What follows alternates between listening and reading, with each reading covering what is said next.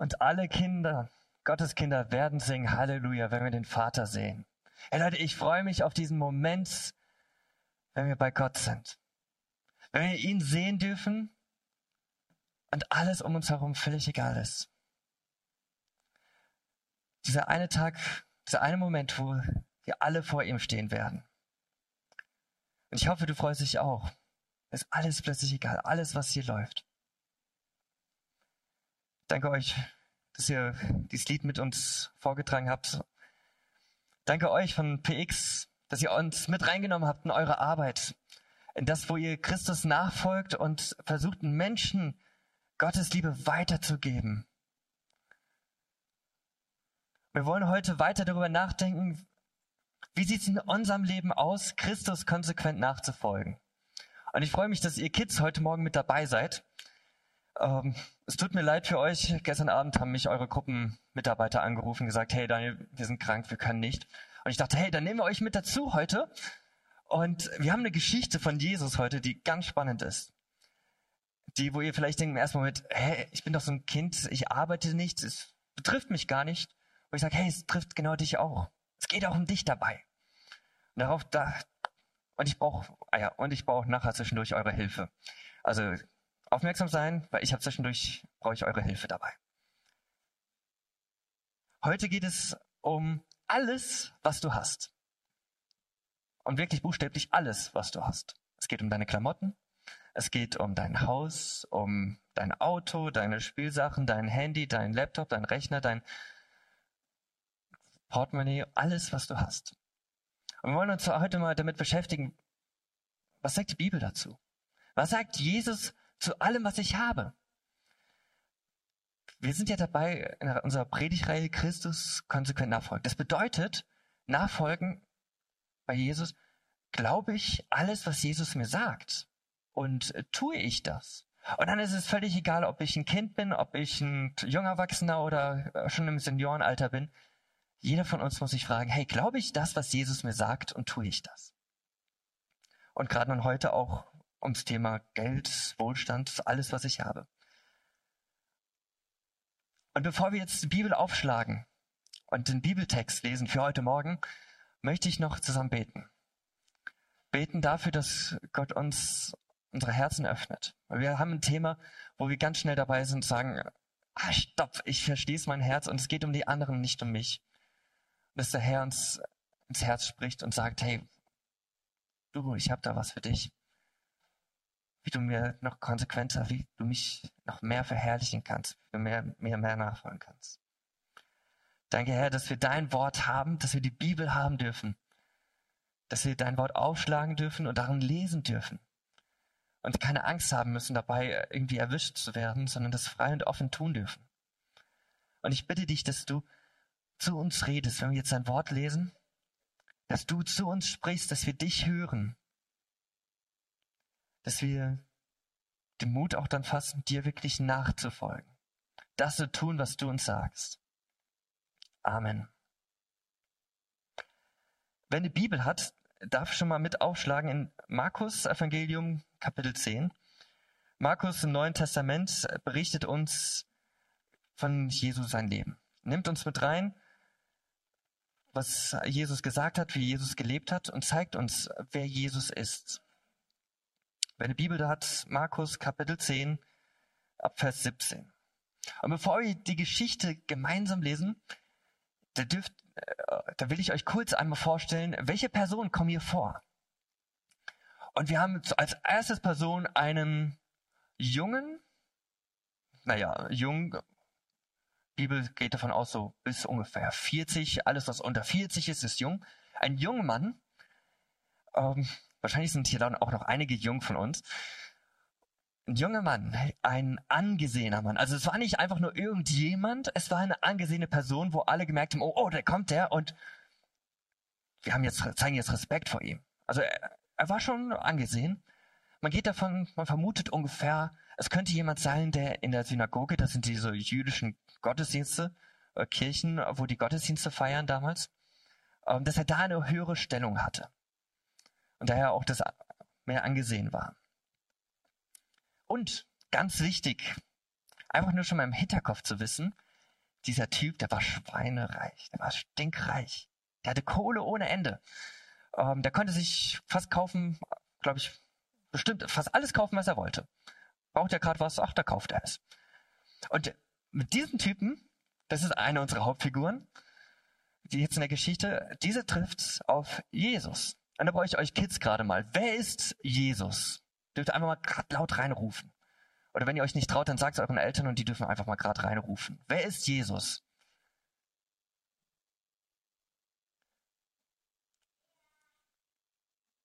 Nochmal, was?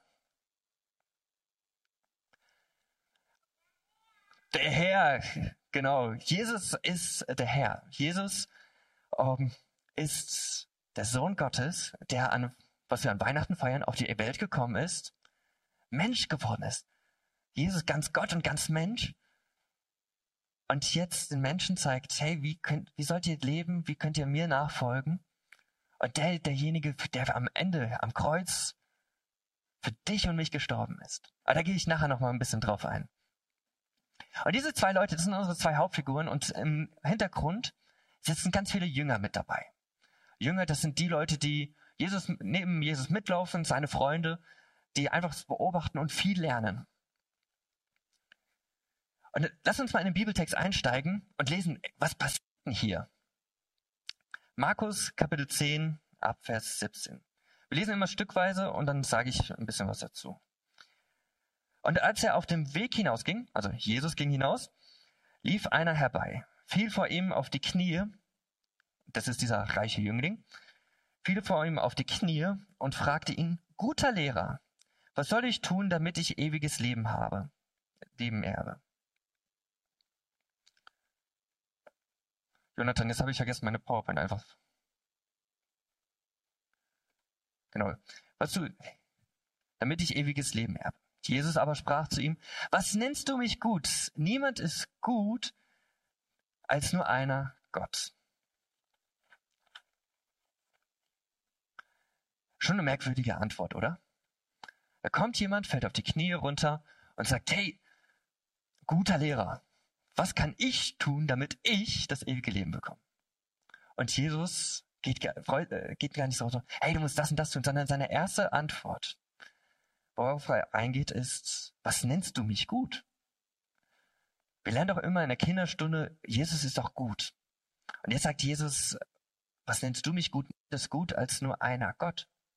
Was Jesus hier versteht, ist die Perspektive, ist das Denken dieses Mannes. Er versteht, dass dieser Mann gar nicht Jesus als Gott sieht, als der Herr, sondern er sieht, dass Jesus für ihn einfach nur ein guter Lehrer ist. Einer, der da gute Sachen erzählt, der gute Sachen macht. Er heilt Kranke, er setzt sich für die Armen ein. Und also moralisch gute Sachen. Und wo Jesus dann sagt, hey, wenn wir in diesem, wenn du mich so siehst als der gute Lehrer, dann muss ich dir sagen, hey, stopp. Ich bin nicht der gute Lehrer. Denn nur Gott ist gut. Er sieht, dass dieser Mensch, dass dieser reiche Jüngling nur den Menschen im Fokus hat. Und Gott, Jesus versucht hier zu sagen, hey, weißt du was, wenn wir schon über gut reden, dann, dann guck mal da, guck mal zu Gott. Er ist der, der gut ist. Er ist der Einzige, der gut ist. Dieser reiche Jüngling nennt Jesus guter Lehrer. Und es wird deutlich, dass er nur einen Menschen im Fokus hat, weil seine Frage baut sich total egozentrisch auf. Was soll ich tun, damit ich das ewige Leben erbe. Es ist ganz klar, hier steht nicht Gott im Fokus, sondern hier steht ganz klar der Mensch im Fokus. Er selbst steht hier im Fokus und fragt nach, was kann er tun, damit er es besser hat, dass er das ewige Leben bekommt. Scheinbar geht er davon aus, es reicht einfach nur gut zu sein, um das ewige Leben zu bekommen. Und Jesus sagt ganz deutlich, hey, wenn du mich schon guter Lehrer nennst, dann dann ist wirklich nur Gott gut. Und dann seine, in den nächsten Versen geht Jesus nochmal drauf ein. Da lesen, da lesen wir in Vers 19, wo Jesus dann weiter dem Mann antwortet. Die Gebote weißt du. Du sollst nicht töten, du sollst nicht Ehe brechen, du sollst nicht stehlen, du sollst nicht falsch Zeugnis reden und du sollst nicht vorenthalten Ehre deinen Vater und deine Mutter. Er aber sagte zu ihm, Lehrer, dies alles habe ich befolgt von meiner Jugend an. Also Jesus ist da und sagt ihm, hey, wenn du Gutes tun willst, dann halte die Gebote. Aber ganz ehrlich, wenn wir diese Gebote, diese paar Gebote, das sind ja nicht mal alle Gebote aus den, von den zehn Geboten, die Mose bekommen hat, das Volk Israel bekommen hat nach dem Exodus. Wenn wir uns mal selber überlegen, so, ey, wie sieht's eigentlich in meinem Leben aus? Ich fand es für mich herausfordernd, diese Verse zu lesen und dann diese Aussage von diesem Mann. Lehrer, dies alles habe ich befolgt von meiner Jugend an. Und ich denke so, okay, der, der muss wirklich gut sein. Das ist anscheinend nicht jemand, der einfach nur denkt, er ist gut, sondern er hat wirklich Gutes getan. Der aufrichtig fragt, hey, oh, was muss ich noch Gutes tun, damit ich noch diesen letzten, was, was fehlt mir noch, damit ich in den Himmel komme?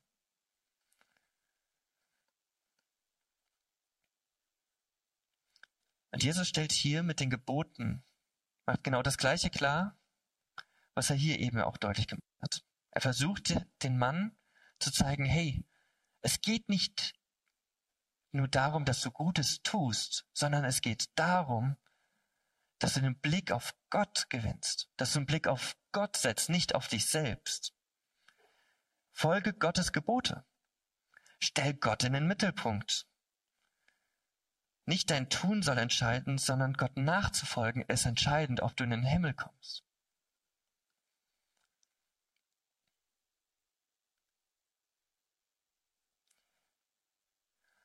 Und dann lesen wir weiter. Jesus aber blickte ihn an, gewann ihn lieb und sprach zu ihm, eins fehlt dir. Geh hin, verkaufe alles, was du hast und gib den Erlös den Armen. Und du wirst einen Schatz im Himmel haben und komm, folge mir nach. Er aber ging entsetzt über das Wort traurig weg, denn er hatte viele Güter.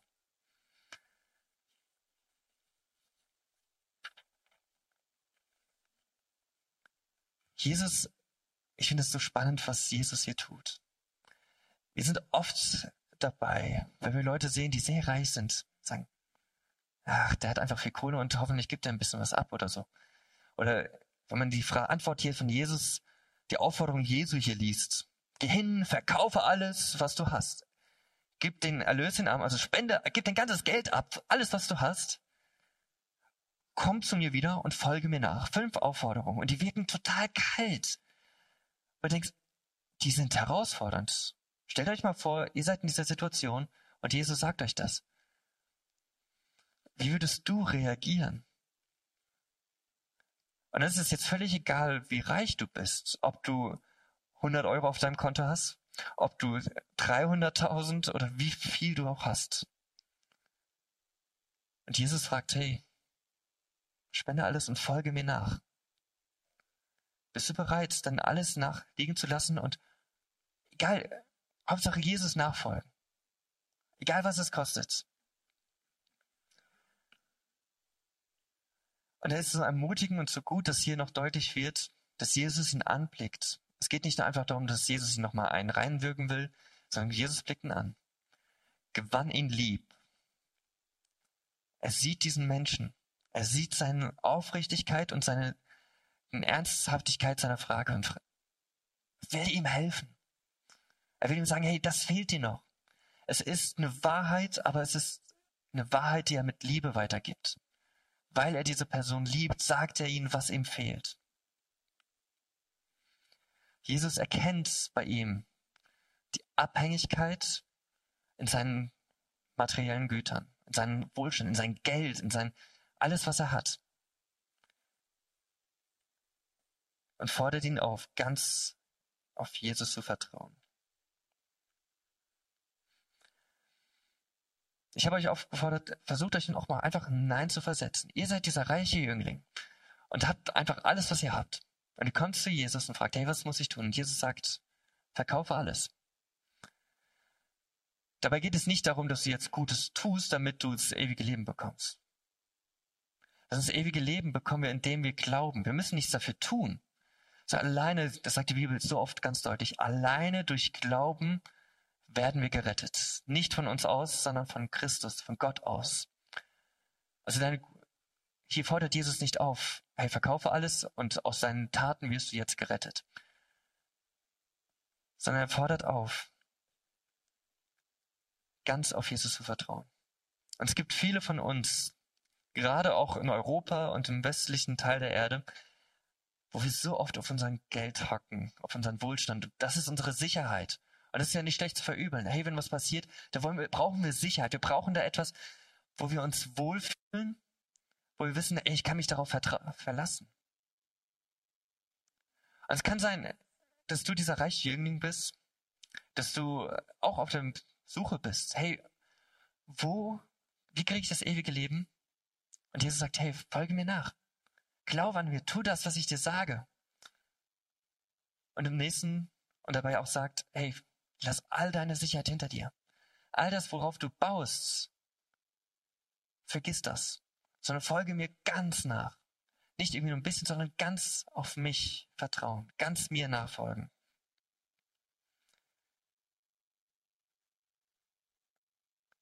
Glaube mir, vertraue mir und tu das. Und das kann auch, äh, davon gehe ich jetzt aus, dass die meisten von uns schon diesen einen Schritt getan haben, gesagt haben, Jesus, ich vertraue dir mein Leben an. Ich glaube an dich und ich will das tun, was du mir sagst.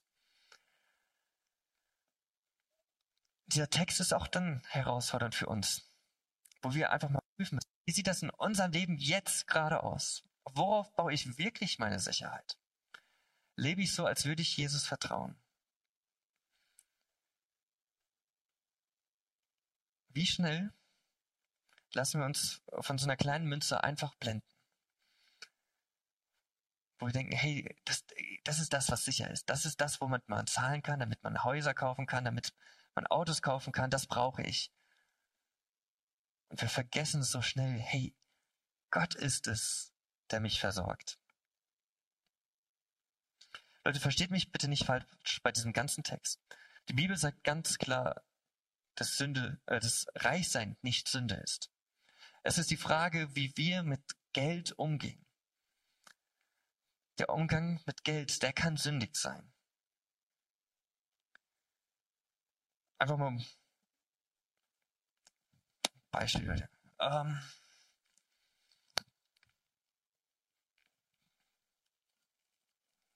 ja? Okay, du nicht. Wer will einen Bonbon von euch? Ähm, ah, Luca, ne? Komm mal her, Luca. Zieh mal kurz deine Mit Maske noch kurz einmal aufsetzen. Komm mal, komm mal kurz zu mir. Sehr mutig von dir, danke. Du, ich habe hier so Schokobons. Schenke ich dir. Ich habe eine Jetzt, du darfst antworten, du musst nicht laut antworten. Jetzt, ich sehe deinen Bruder da sitzen. Dein Bruder sieht gerade, du hast zwei Schokobons bekommen. Was willst du mit diesen Schokobons machen? Danke. Kannst dich setzen? Ich finde ich finde das sehr vorbildlich. Das fällt uns leicht, wenn es so Kleinigkeiten sind, aber es fällt uns dann immer schwerer, wenn es etwas ist, was uns wirklich am Herzen liegt. Und es kann mit unserem ganzen Besitztum ganz schnell passieren, dass es uns so am Herzen ist. Wenn wir das Beispiel gerade aufnehmen von den zwei Schokobons, da versteckt man das eine in der Hosentasche und ich habe doch nur eins, ich kann nicht teilen, ich habe nur eins und das andere, das, das will ich nicht teilen. Hilmer hatte das vor zwei Wochen so deutlich in seiner Predigt gezeigt, wo er einfach Verse an der Wand hatte, wo es darum geht, hey, wie gehst du mit Arm um? Das Geld, was du hast, das Vermögen, das wir haben, horten wir, sitzen wir einfach nur drauf oder sind wir bereit, es weiterzugeben? Was ist, wenn der Heilige Geist uns auffordert und sagt, hey du, du hast so viel und ich will dich gebrauchen, damit du anderen Segen sein kannst, indem du das, was du hast, teilst mit anderen. Nicht auf dich, nicht alleine drauf sitzt. Wir dürfen den Text nicht falsch verstehen. Diese Aussage,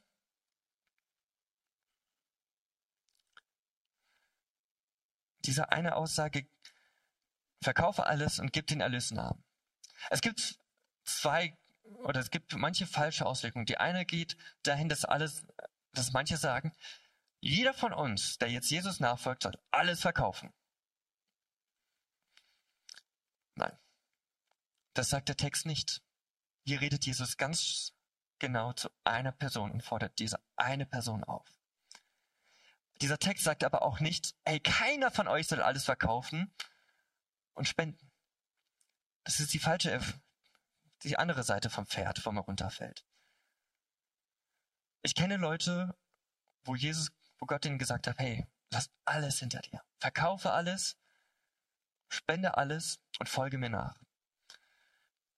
Es war eine sechsköpfige Familie, die dann bereit war, nach Südamerika zu gehen. Das sind Freunde von uns, die haben alles verkauft. Oder fast alles. Das, was sie übrig hatten, war eine großen, große Tasche, ein Rucksack, Koffer, je nachdem, pro Kopf ein Koffer, ein Rucksack. Da drin hatten sie alles, was sie hatten. Von Kosmetik, von, also Zahnbürste, Shampoo, Zahnpasta, äh, Unterwäsche, Klamotten und das Allernötigste. Sechsköpfige Familie. In ihrem Besitz sechs Koffer. Und die haben das gemacht, die haben, sind Jesus nachgefolgt. Sie sind durch ganz Südamerika unterwegs gewesen.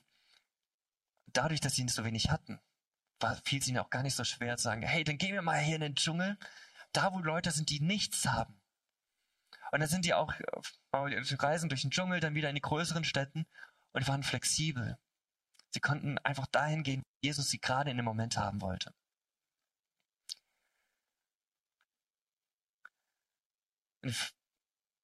Eine Frage, die ich dir stellen möchtest heute Morgen, woran hängt dein Herz?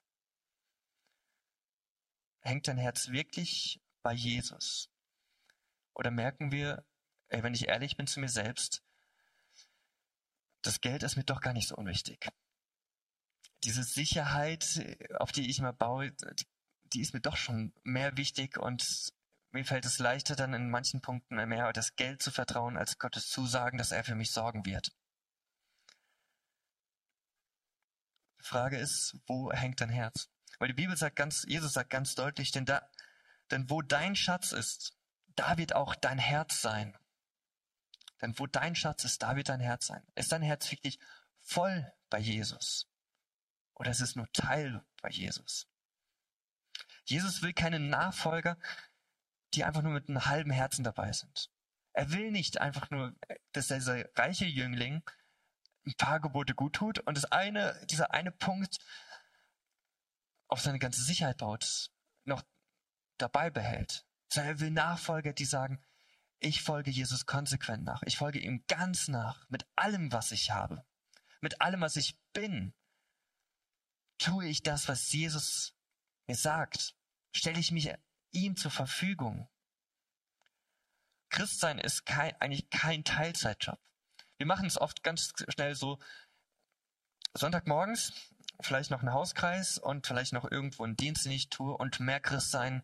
Ah ja, stimmt, das Gebet vor dem Essen ähm, oder vielleicht auch vor der Nacht noch. Und das ist alles, was ein Christsein so durchkommt. Aber Jesus will keine Christen, keine Nachfolger haben, die nur zu bestimmten Zeiten Christ sind, sondern will Christen haben, die voll und ganz ihm nachfolgen. Und das 24 Stunden, sieben Tage die Woche, das ganze Jahr. Leute, als Christsein gibt es keine Urlaubstage. Es gibt keinen Urlaub davon mal. Sondern Christsein bedeutet, ich glaube, was Jesus sagt und ich vertraue darauf. Und Jesus will Nachfolger haben, die bereit sind, mit allem, allem, was sie haben, ihm nachzufolgen.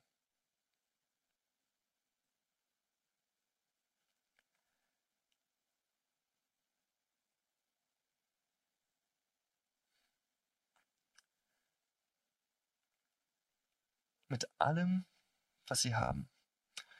Ich glaube, wir müssen noch einen Punkt noch nachgehen. Die Frage ist, woher hast du alles, was du hast?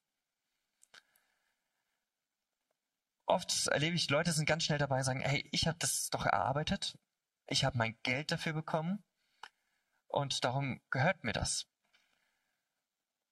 Ich will euch mit reinnehmen in 5. Mose. Im 5. Mose, da heißt es, habe ich hier gerade passiert, wenn man es im Predigtskript nicht hat. 5. Mose.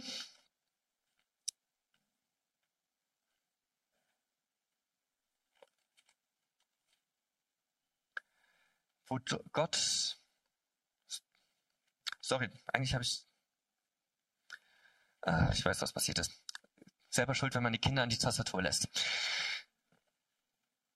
Im 5. Mose, Gott erzählt seinem Volk nochmal ganz deutlich, hey, was habe ich, was für Wunder habe ich unter euch getan? Und kommt dieser eine Vers, wo er deutlich macht, bilde dir nichts darauf ein, dass du aus deiner Kraft das gemacht hast, dass du reich geworden bist aus deiner Kraft. Jesus sagt ganz, Gott sagt hier ganz deutlich dann im nächsten Vers dann anschließend, ich bin derjenige, der dir die Kraft gegeben hat, zu arbeiten, damit du ein Vermögen haben kannst. Hey Leute, unser Geld, das, was wir haben, das haben wir nicht aus uns geschafft. Die Kraft dazu hat uns Gott gegeben. Alles, was wir haben, haben wir durch Gott, haben wir von Gott. Und die Frage ist, wie gehen wir mit dem um, was Gott uns gegeben hat?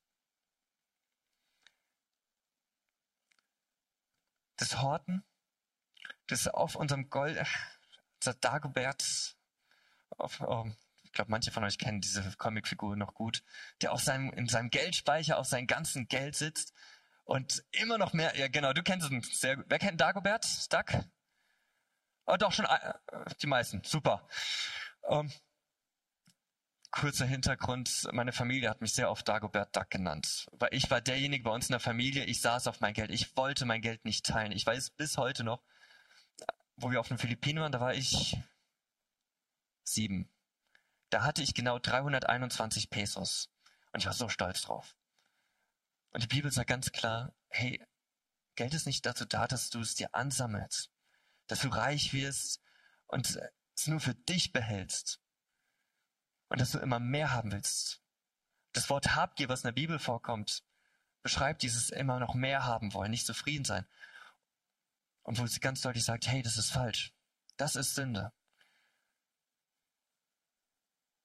sondern Gott hat was ganz anderes vor. Hilmar hat es uns ja gesagt, ey, Herr Gott will dich gebrauchen, um andere zu unterstützen, zu anderen zu helfen mit deinem Geld. Und die Frage ist, wie viel Geld brauche ich wirklich? Ich fand es so vorbildlich, ähm, was John Wesley gemacht hat. Er lebte Anfang des 17., 18. Jahrhundert. Der hat umgerechnet auf heutige Zeit 160.000 Dollar pro Jahr verdient. Was schon, finde ich, gar nicht so wenig ist. Nein, äh, doch, 160.000. Er hat trotzdem sich ein, eines Tages mal in Budgetgrenze gesagt, ich will nur von 20.000 Dollar im Jahr leben. Nicht mehr. Er hat das Gesetz, bevor er diese 160 verdient hatte und hat gesagt, alles, was ich über diese 20.000 verdiene, das gebe ich weiter. Er konnte 140.000 Dollar pro Jahr spenden, Gott zur Verfügung wieder zurückzugeben. Er hat verstanden, dass das Geld, was ich habe, nicht meins ist, sondern das gibt mir Gott, das leiht mir Gott, damit ich es weitergebe. Oder damit ich das Nötigste von mir kaufen kann, damit ich weiter anderen helfen kann.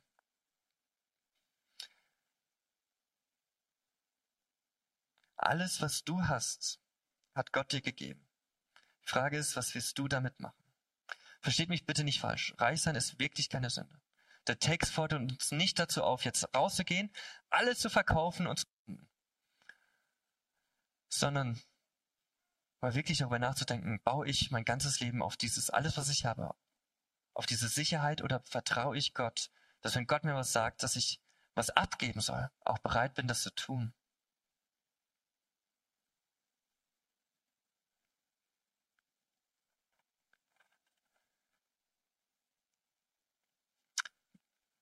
machen wir was Spontanes. Ich brauche euch Kids jetzt alle. Ähm, ihr dürft eine Maske anziehen Und stellt euch mal bitte in die Gänge. Und ich brauche ah, Ilja, Ilja und den Olli. Ihr beide, kommt mal bitte zu mir nach vorne.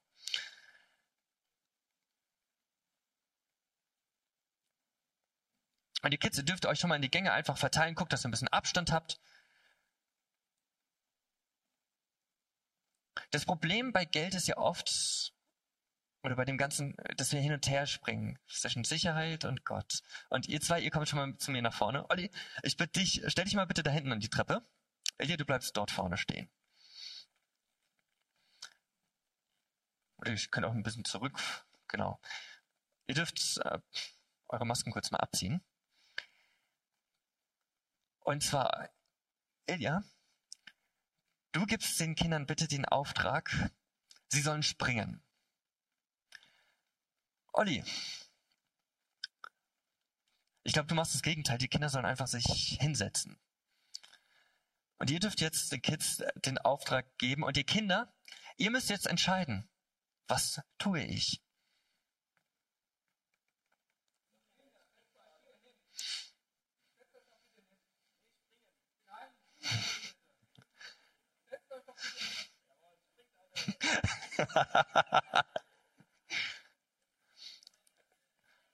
Olli, ich glaube, du musst. Äh,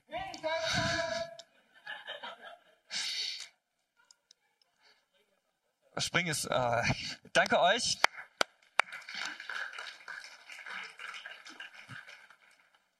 Was ich hier noch kurz zum Abschluss zeigen möchte. Ihr Kids, ihr habt gemerkt, ihr könnt nicht gleichzeitig auf beide hören sondern ihr musstet euch entscheiden, auf wen höre ich, auf wen setze ich. Und Jesus sagt das in der Bergpredigt auch genauso deutlich im Umgang mit unseren Finanzen, mit allem, was wir haben. Wo er sagt, niemand kann zwei Herren dienen, denn entweder wird er den einen hassen und den anderen lieben, oder wird einem anhängen und den anderen verachten. Ihr könnt nicht Gott dienen und den Mammon. Wo er deutlich macht, hey, du kannst nicht mir kannst nicht Gott voll dienen und gleichzeitig noch dem Geld dienen. Das geht nicht. Und vielleicht merkst du, ey, wie sieht in deinem Leben, und das habe ich auch äh, letzten zwei Wochen intensiv nochmal für mich hinterfragt, hey, wie sieht das in meinem Leben aus? Hat das Geld vielleicht doch eine zu große Rolle bekommen? Folge ich doch nicht so konsequent Jesus nach, weil ich dann doch immer wieder gucke, hey, wie sieht's auf meinem Konto aus? Anstelle zu sagen, hey, ich folge Jesus nach. Und ich vertraue darauf, dass der, der alles gemacht hat, der die ganze Erde geschaffen hat, der mich unglaublich doll lieb hat, dass er für mich am Kreuz gestorben ist, dass der mich auch versorgen wird, weil er es auch zusagt. Im gleichen Kapitel, wo er über Gott und Mammon spricht, sagt Jesus ganz deutlich, Trachtet zuerst nach dem Reich Gottes und seiner Gerechtigkeit, und so wird euch alles gegeben, was ihr braucht. Und es ist, kostet unheimlich viel Überwindung, Gott wirklich dann zu vertrauen und das zu tun. Es ist nicht leicht und ich spreche da aus eigener Erfahrung. Wenn man nicht mehr viel hat, man überlegen muss, hey, wo spare ich oder wie komme ich hier noch über die Runden? Bleibe ich dabei, dass ich trotzdem meinen Zehnten weitergehe? Oder wie sieht das denn aus bei anderen Sachen, wenn ich merke, hey, ich will doch hier gerade jemand unterstützen, aber das ist doch meine letzte Münze. Übrigens, diese Goldmünze habe ich gerade vom Gottesdienst von einem kleinen Mädchen bekommen. Wo ich gefragt habe, hey, kannst du mir deine Goldmünze geben? Ich brauche sie für den Gottesdienst. Und ich sagte sie, na klar, hier. Und ich dachte, hey, das ist so vorbildlich eigentlich, wie wir mit unserem Geld umgehen sollen. Wenn Gott uns sagt, hey, ich brauche dich gerade mit deinem Vermögen. Wir sagen, ja, ja klar, hier hast du. Und wir darauf vertrauen dürfen, der Herr versorgt mich.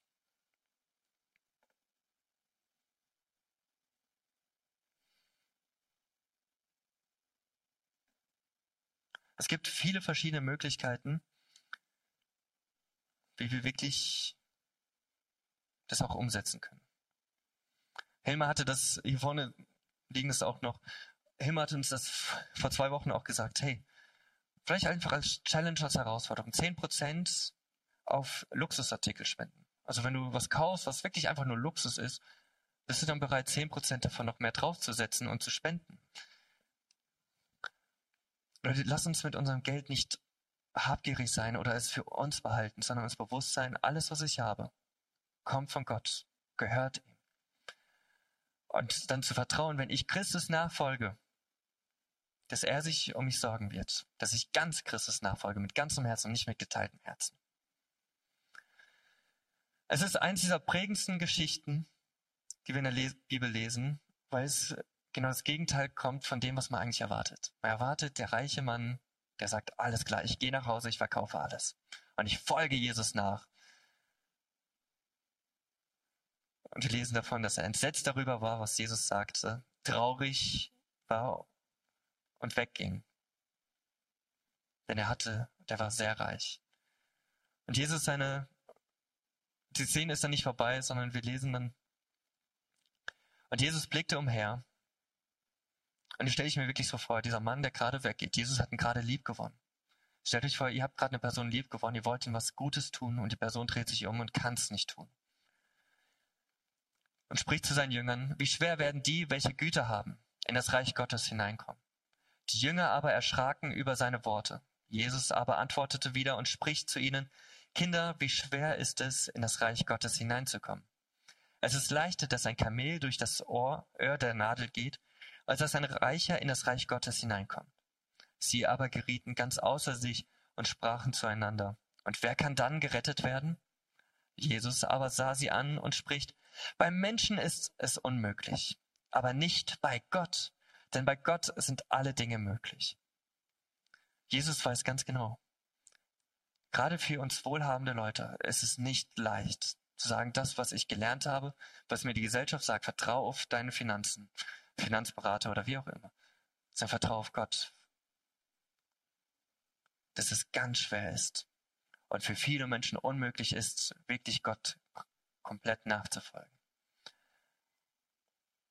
Hier einfach mal gerade, wie schwer es ist, ein Kamel durch ein Nadelrohr zu bekommen. Man kann eine Schlinge nehmen, versuchen, das Kamel durchzuschießen, äh, mit einem Hammer draufhauen oder mit einem Stöpsel versuchen, es noch nachzuziehen. Das ist unmöglich. Und wie gut diese Aussage zum Abschluss. Hey, wir können nicht aus unserer eigenen Kraft ins ewige Reich kommen. Wir können nicht in den Himmel kommen, weil wir so gut sind, sondern weil Gott gut ist. Weil er derjenige ist, der am Kreuz für dich und für mich gestorben ist und sagt, hey, folge mir nach. Gib dein ganzes Leben auf und folge mir nach. Und das ist egal, wie alt du bist, egal welche Herkunft du hast, egal in welcher Lebenssituation du bist. Sagen, Herr Jesus, ich will dir ganz nachfolgen, mit allem, was ich habe, mit alles, was ich bin. Und Herr, ich bitte dich, dass wir den Mut fassen, bei allem, was wir haben, wirklich zu prüfen, wie sieht es bei mir aus, in meinem Herzen, mit welcher Einstellung folge ich dir nach.